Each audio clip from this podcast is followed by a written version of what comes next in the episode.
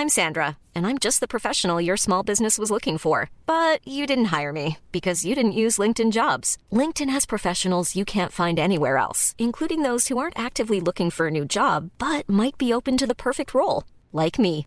In a given month, over 70% of LinkedIn users don't visit other leading job sites. So if you're not looking on LinkedIn, you'll miss out on great candidates like Sandra. Start hiring professionals like a professional. Post your free job on linkedin.com/people today. Even when we're on a budget, we still deserve nice things.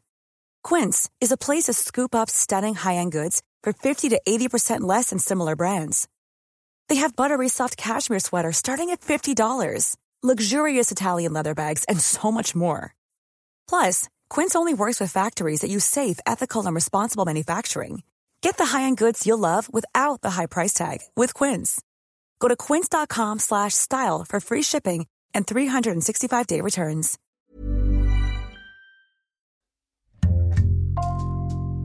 Bonjour, je suis Thibault Lambert et vous écoutez Code Source, le podcast d'actualité du Parisien.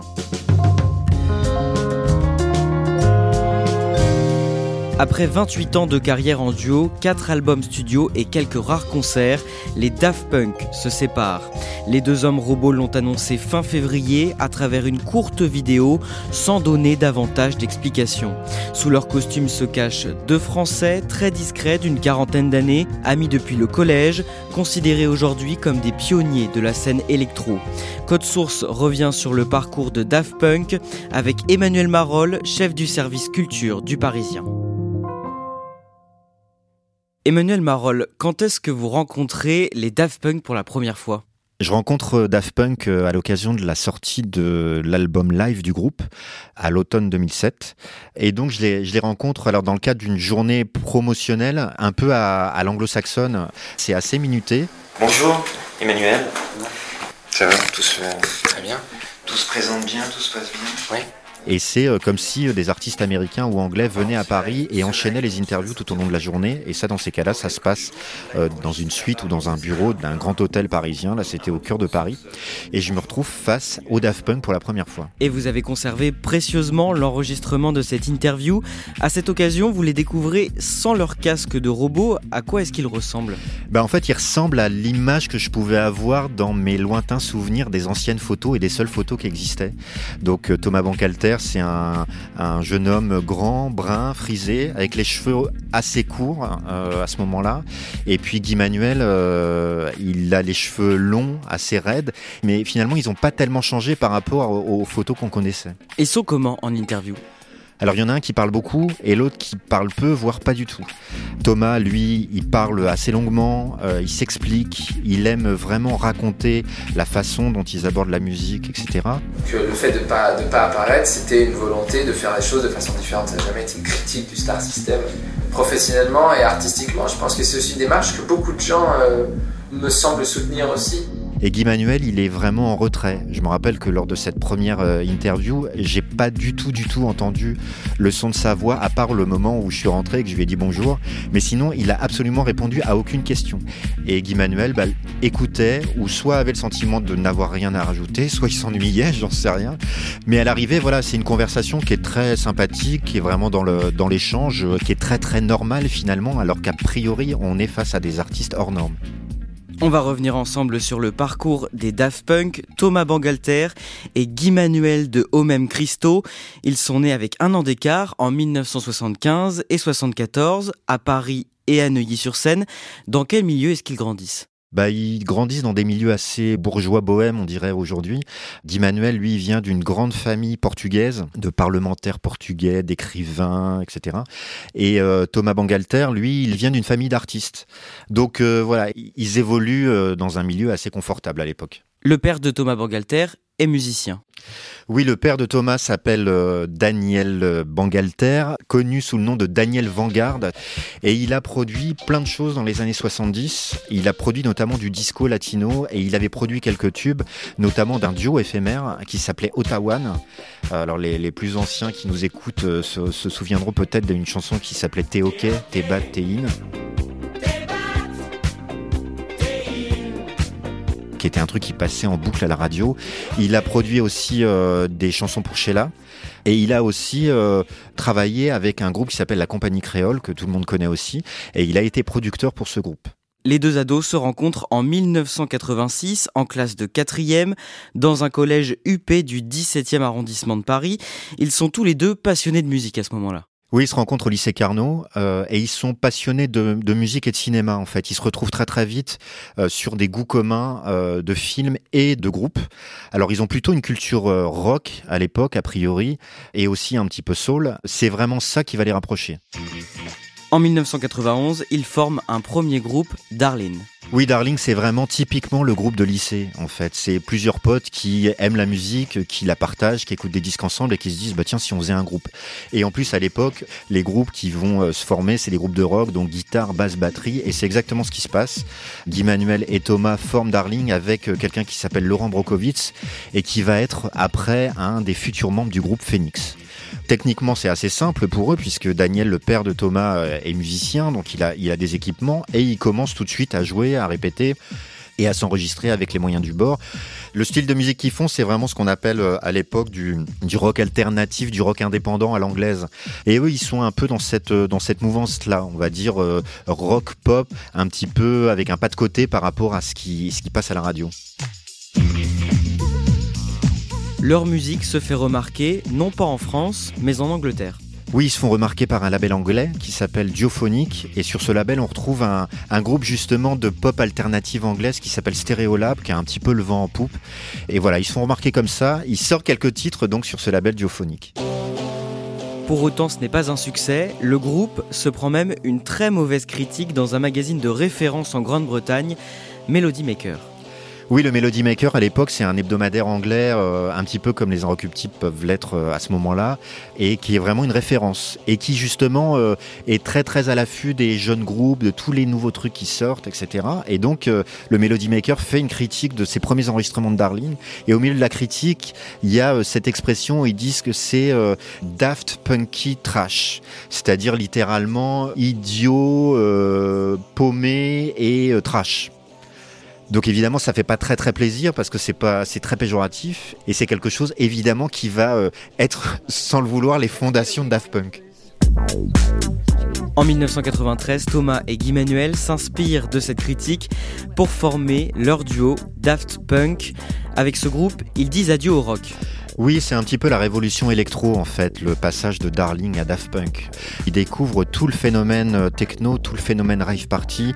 Il raconte notamment avoir assisté à une, euh, immense soirée techno euh, sur les toits de Beaubourg à l'époque où il y avait des DJ, où il y avait de la musique extrêmement puissante, où il y avait des, des visuels, enfin en tout cas une grosse importance de l'image. Et là, c'est un peu la révélation. C'est-à-dire qu'ils se rendent compte que cette musique-là, elle peut être aussi puissante que le rock et aussi que techniquement, c'est une musique relativement facile à faire avec quelques équipements, des boîtes à rythme, quelques synthétiseurs, que à partir de là, tout est possible. Il y, a, à la fois un public, il y a à la fois des, gens euh, qui, sont intéressés par cette musique euh, partout. Euh, et qu'on peut vraiment atteindre en faisant des, trucs dans sa chambre, atteindre, atteindre des gens à l'autre bout de la terre. Quoi. Deux ans plus tard, l'un de leurs titres, Da Funk, est un carton. Da Funk, c'est vraiment la première chanson qui a fait buzzer euh, Daft Punk. Et là, à ce moment-là, il commence à y avoir un intérêt, quelque chose autour de ce groupe.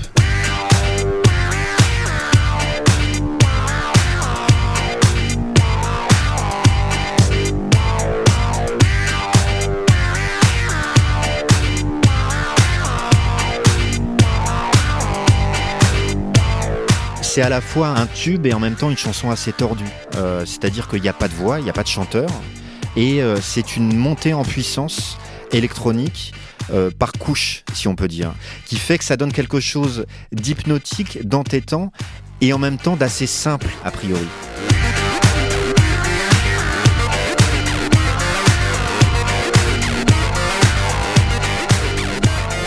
En 1997 sort leur premier album, Homework. 2 millions d'albums se vendent en seulement deux mois. À l'étranger, on utilise une expression pour parler d'eux, la French Touch. Daft Punk, les punks timbrés. Les nouvelles coqueluches techno de l'Angleterre viennent de France et cassent la baraque. Signés sur un petit label indépendant écossais, leurs premiers singles ont été acclamés par la critique internationale, qualifiés de New Wave of the New Wave par une presse anglaise surexcitée. C'est quoi la French Touch? Bah, la French Touch, littéralement, c'est la touche française, donc on pourrait dire la spécificité française, c'est-à-dire que les anglo-saxons, on va dire, ont inventé la pop, ont inventé le rock, ont peut-être touché aussi à la musique électronique, mais ce qui les intéresse dans la musique des Daft Punk, c'est justement que c'est une musique qu'ils ne savent pas eux-mêmes faire.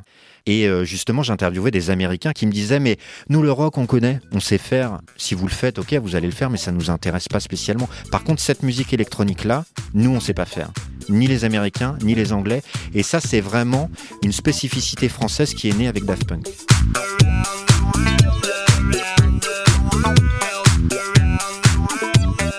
C'est à peu près à ce moment-là qu'ils décident de se cacher. Daft Punk au départ euh, avance à visage découvert, euh, mais au bout d'un certain temps, il, ils ont envie de mettre en avant la musique, qui est primordiale par rapport à, à, ces auteurs, si on peut dire. Donc eux, bah, ils, vont, euh, par exemple, faire des photos, mais les photos, quand elles paraissent dans la presse, elles sont euh, trafiquées, déformées. Euh, ils utilisent des masques. À un moment, ils vont faire une séance photo avec un magazine et ils disent ah mais qu'est-ce qu'on peut mettre sur nous? Ils vont dans un magasin et ils achètent des masques vraiment que, que des gamins pourraient acheter. C'est une façon aussi de se protéger de de la célébrité tout simplement qui parfois est un petit peu compliqué à gérer pour les artistes. Comment est-ce qu'ils travaillent bah, il travaille vraiment euh, à la maison pour le coup. Euh, le premier album s'appelait Homework, donc littéralement les devoirs, les devoirs à faire à la maison. Et, euh, ben, c'est vraiment ça. C'est-à-dire que cet album, il a été fait avec quelques synthés, avec des boîtes à rythme de l'époque, dans la maison familiale à, à Montmartre. Il y a une chanson qui s'appelle Revolution 909.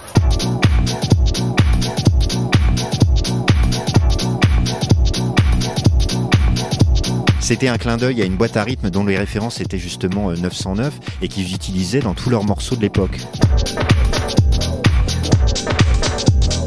Ils sont complètement autoproduits et en plus ils ont une idée déjà de l'industrie musicale.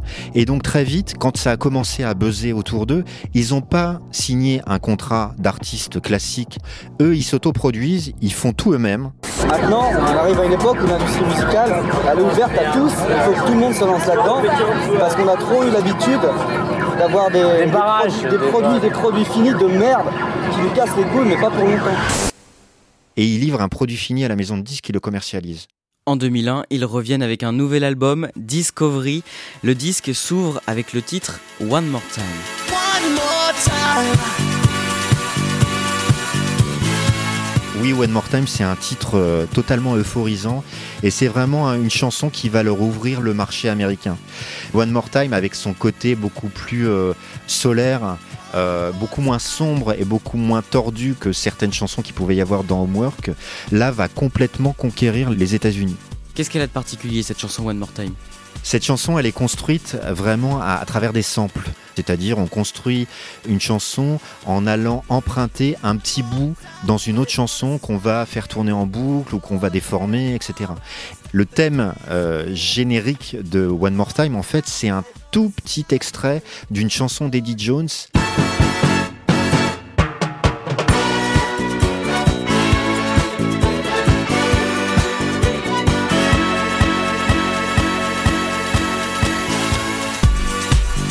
Deux notes qui sont enfouies dans une mélodie qui passe a priori totalement inaperçue et qu'ils ont isolé qu'ils ont monté en boucle et tout l'album Discovery va être construit comme ça, c'est-à-dire qu'ils vont emprunter plein d'extraits de chansons un peu partout qui vont sampler pour en faire un album extrêmement euphorisant. Il y a plein de tubes sur cet album. Oui, il y a plein de tubes. Il y a One More Time, évidemment, qui est la chanson euh, qu'on entend encore en boucle dans les soirées. Il y a Harder, Better, Faster, Stronger.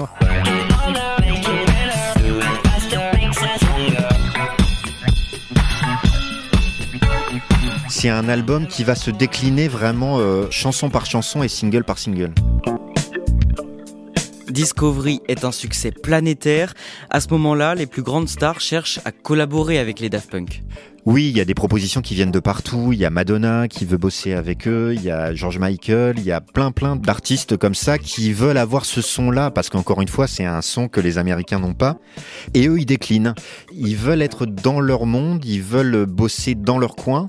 Les voix qu'on entend, par exemple, sur l'album Discovery, c'est des gens qui sont pas très très connus. La voix de euh, One More Time, c'est euh, quelqu'un qui s'appelle Roman Tony, qui est un chanteur de funk qui sont allés dénicher, je ne, je ne sais plus trop où, et voilà, qui est pas du tout connu à l'époque. Quoi.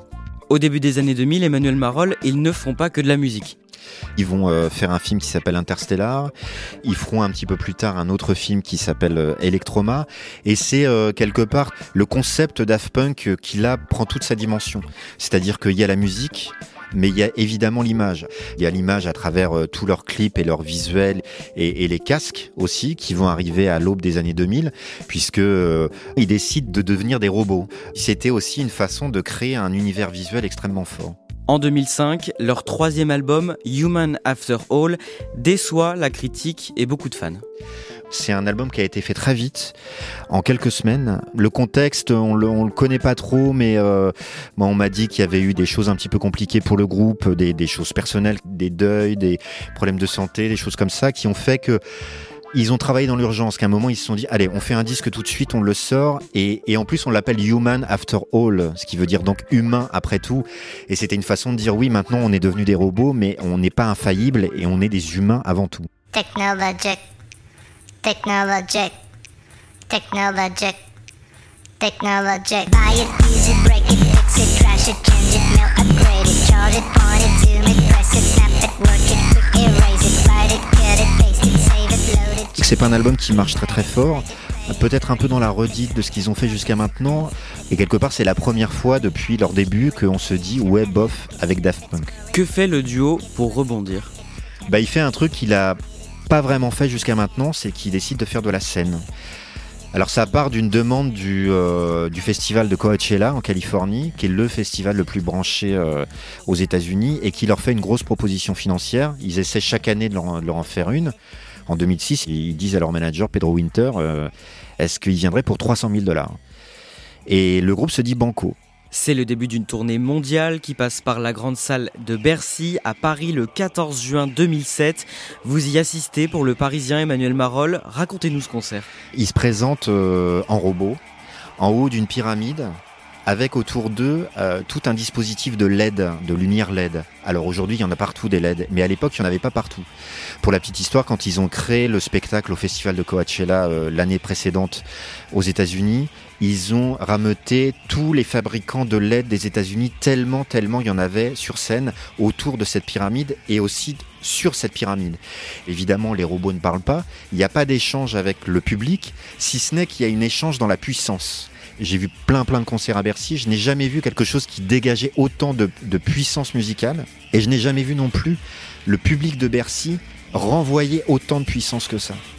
Et on a eu le sentiment à l'arrivée d'avoir assisté à un truc qu'on n'a jamais revu depuis.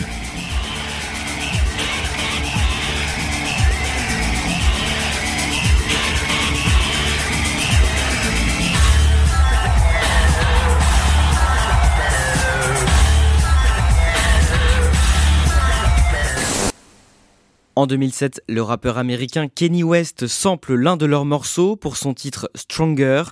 De 2008 à 2010, il compose la bande-son du film Tron, l'héritage.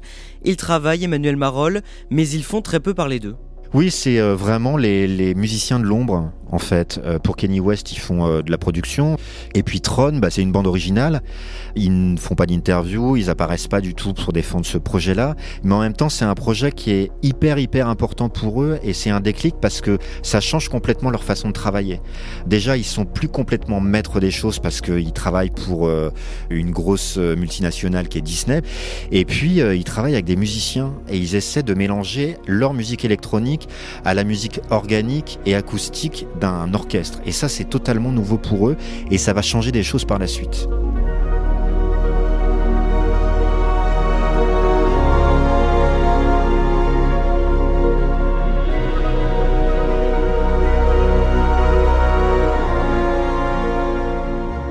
On On ne sait pas grand-chose d'eux, à part qu'ils ont chacun deux enfants. Thomas Bangalter est marié avec l'actrice Elodie Bouchez.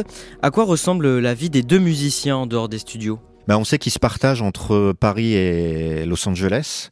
Euh, leurs bureaux sont aux États-Unis. Leur vie euh, familiale est, plutôt à Paris. Leur famille habite, euh, habite Paris. Et ils font vraiment la, la, navette entre les deux. Il vous est déjà arrivé de croiser l'un des deux membres, Thomas Bangalter, comme ça, à l'improviste ben oui, parce que de par le fait qu'on connaît pas leur visage, ils sont assez tranquilles quand ils sortent. Et ça m'est arrivé notamment de le rencontrer dans, les coulisses d'un concert de Christine and the Queens à Bercy il y a quelques années. Et voilà, je, me représente, je dis salut Thomas, tu te souviens de moi? C'est Emmanuel du Parisien. Oui, bien sûr. Là, ça va? Oui, oui. Et toi? Oui. Comme je le fais souvent avec les artistes, je dis bon, et t'en es où? Vous faites quoi? Vous travaillez Oui, oui, on travaille. Et c'est tout, en fait.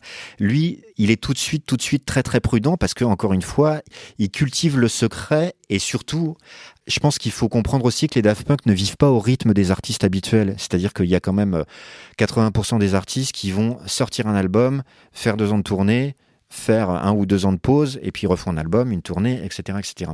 Eux, ils sont pas du tout, du tout dans ce rythme-là. Ils reviennent ils réapparaissent quand ils ont des choses à dire.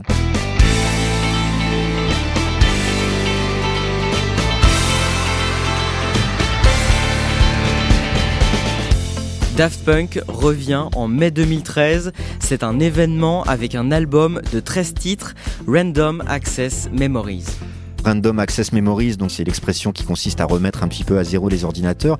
Et quelque part, c'est c'est presque ça, euh, cet album. C'est-à-dire comment, après tout ce qu'on a fait, on pourrait remettre les compteurs à zéro. Ils reprennent l'histoire à l'envers, hein, si on peut dire. C'est-à-dire qu'eux ont commencé à, à, travailler avec la technologie de l'époque, les boîtes à rythme, les synthétiseurs, puis les ordinateurs. Et là, ils reviennent aux sources de l'enregistrement de la musique, c'est-à-dire qu'ils travaillent dans un vrai studio, avec des vrais musiciens et avec des vrais euh, collaborateurs et des vraies voix.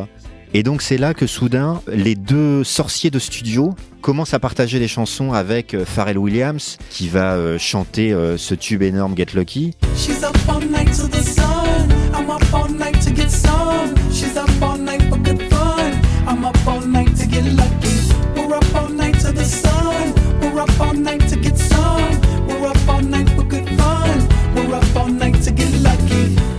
chanson qui est à la fois euh, à l'ancienne et totalement dans son époque.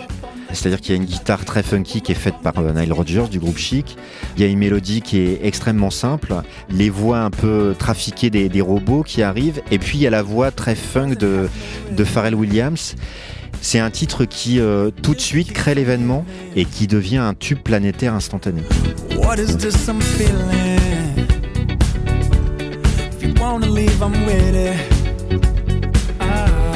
L'album se classe premier. Dès sa sortie dans de nombreux pays, il finit par s'écouler à près de 4 millions d'exemplaires dans le monde. Le 26 janvier 2014, c'est la 56e cérémonie des Grammy Awards à Los Angeles. Les Daft Punk sont nommés dans 5 catégories, dont celle de meilleur album et meilleur duo. Leur apparition sur scène fait sensation ils ont dans l'idée de faire une version qui sera unique et qui sera pas celle qu'on entend depuis des mois à la radio. Donc euh, on voit Pharrell sur scène et on voit déjà qu'il est avec Stevie Wonder. Donc première surprise et premier événement, Stevie Wonder sur scène avec les Daft Punk.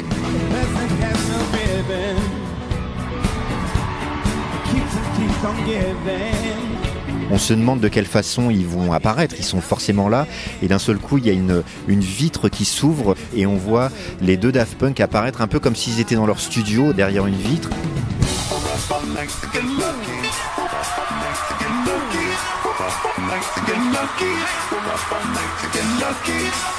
On voit les gens dans le public, il y a un, frisson, un frémissement dans la salle et ça commence à bouger. Les gens quittent leur siège. On voit Paul McCartney qui se lève, qui a le, le point levé en se disant ce qui se passe là est complètement dingue.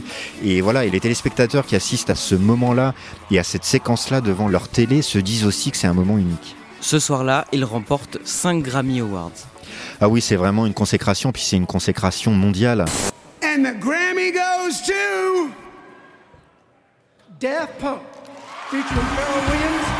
Il n'y a jamais eu historiquement un artiste français qui a été euh, célébré comme ça dans cette cérémonie qui est la plus grande cérémonie musicale du monde.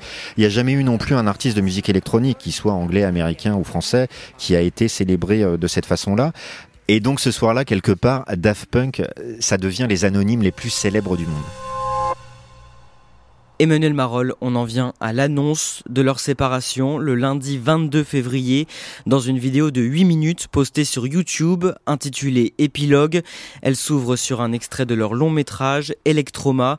Les Daft Punk marchent dans le désert.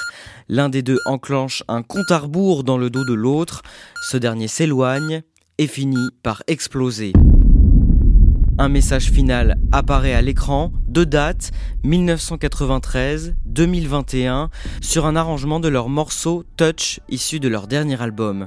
Emmanuel Marol, depuis la publication de cette vidéo, est-ce qu'on en sait plus sur les raisons de ce divorce? Je pense qu'il y a peu de gens qui ont le fin mot de l'histoire euh, et qui sont dans le secret, et les gens qui sont dans le secret qu'on connaît ne veulent pas parler. Donc à l'arrivée aujourd'hui, on se pose toujours plein plein de questions sur le pourquoi du comment de cette séparation.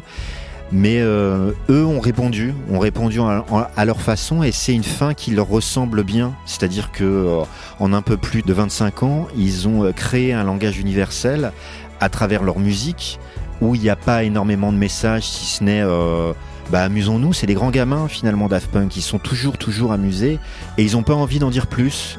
Les robots ont, ont disparu, un robot ça parle pas, donc il n'y a pas de raison que Daft Punk parle.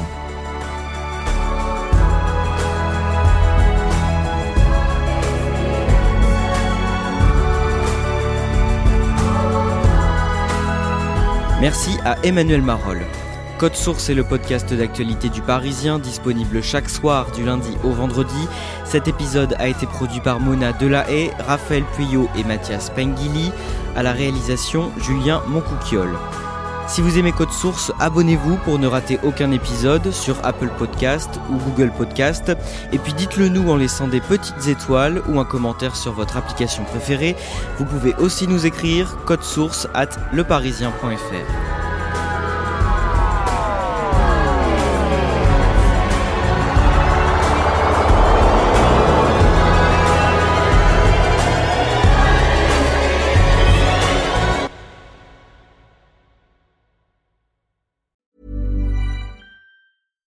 deserves the best, and there's no better place to shop for Mother's Day than Whole Foods Market. They're your destination for unbeatable savings, from premium gifts to show-stopping flowers and irresistible desserts. Start by saving 33% with Prime on all body care and candles. Then get a 15-stem bunch of tulips for just $9.99 each with Prime. Round out Mom's menu with festive rosé, irresistible berry chantilly cake, and more special treats. Come celebrate Mother's Day at Whole Foods Market. Hi, I'm Daniel, founder of Pretty Litter. Cats and cat owners deserve better than any old fashioned litter. That's why I teamed up with scientists and veterinarians to create Pretty Litter. Its innovative crystal formula has superior odor control and weighs up to 80% less than clay litter. Pretty Litter even monitors health by changing colors to help detect early signs of potential illness. It's the world's smartest kitty litter. Go to prettylitter.com and use code ACAST for 20% off your first order and a free cat toy. Terms and conditions apply. See site for details.